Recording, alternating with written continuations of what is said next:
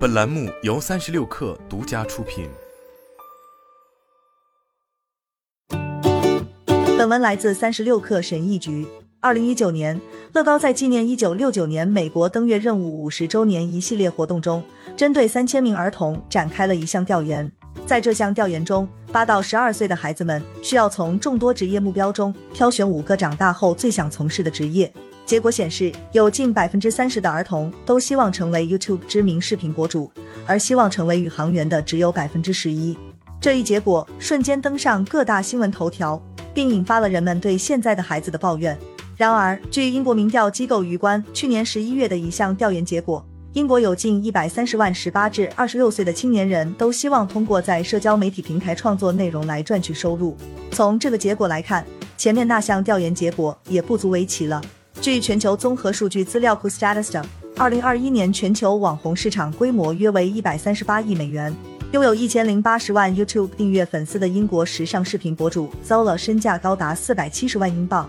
而在 Instagram 上拥有两百多万粉丝的健康饮食博主 Deliciously Ella 身价也有近两百五十万英镑。据前文 YouGov 的那项调研，英国有近三十万十八至二十六岁的青年人都已经把在社交媒体平台内容创作当做其唯一的收入来源。在社交媒体平台上，我们也许会被他人的生活方式所吸引，然而这是否值得我们也去追求这样的生活方式？这是否是一种能养活自己的职业道路？在网红光鲜的外表之下，可能存在不稳定收入、基于性别、种族或身体残疾条件而导致的薪酬不平等。以及各种心理健康问题等问题，这也是我对旅行博主和内容创作者展开一系列调查过后得出结论。希望想要成为网红的青年人也能够意识到这些。大获成功的网红总是会在成名后的第一时间告诉全世界，任何人都可以在这个行业中获得成功。因参加英国知名真人秀节目《爱岛》而走红的茉莉梅海格，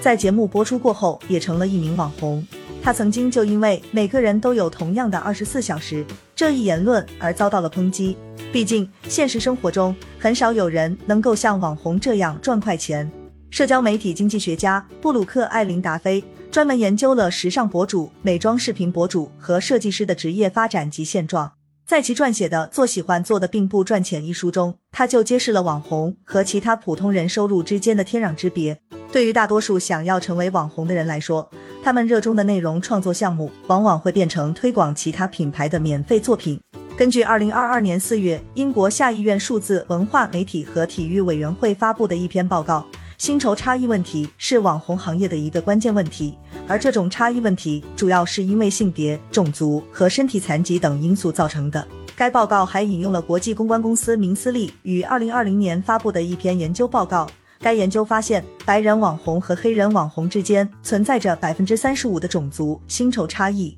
人才管理与营销机构 AGM Talent 高级人才和合作关系主管阿德苏瓦阿贾伊在 Instagram 上创建了一个名为“网红薪酬差异”的账户，专门分享这些差异。该账号还专门为大家提供了一个平台，允许用户通过私信分享自己与各品牌合作的经历，然后阿贾伊会通过匿名的方式跟大家分享这些内容。除了种族薪酬差异，该账号还揭示了残疾人和性少数群体网红所经历的薪酬差异。DCMS 的那篇报告还指出了普遍缺少就业支持和保护的现象，大多数网红都属于自由职业者，经常都会遇到收入不稳定的情况。除此之外，他们还缺乏长期劳动合同给劳动者提供的保护，例如网红就无法享有带薪病假或法定节假日等权利。缺少行业标准和薪资透明度较低等问题，也导致这个行业自由职业者面对的风险在不断加剧。在这一背景下，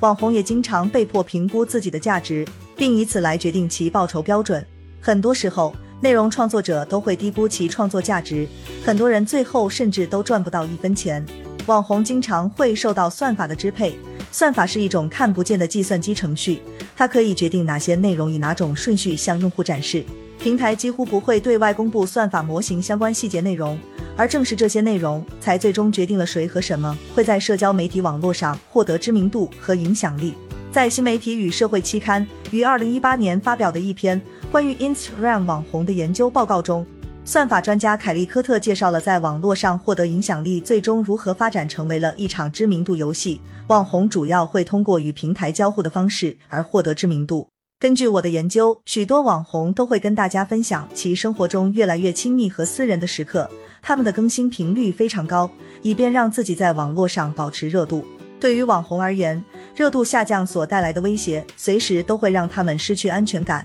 迫于压力。他们也被迫不断的向平台输出内容，如果不这样做，他们可能会受到算法的惩罚。在用户搜索有关内容时，他们的作品就会被隐藏，或者排名不会特别靠前。在社交媒体平台不断更新并努力维持热度，还会导致这个行业最普遍存在的问题之一——心理健康问题。无论什么时候，网红都可以跟其所在的平台和粉丝用户保持某种意义上的联系。对其中不少人来说，这即意味着工作与生活之间不再有明确的界限。再加上他们总是保持对热度下降的恐惧，这可能会进而导致这些网红拼命的创作与更新，最终不得不面对倦怠等心理健康问题。此外，网络热度还会让内容创作者面对网暴风险，有的用户可能会因为他们的长相而污言秽语。有的则可能因为他们做的事情被加责骂，另外有些人甚至还会对把网红当作职业这种现象加以猛烈抨击。各种类型的网暴可能会引发内容创作者的心理和身体健康问题，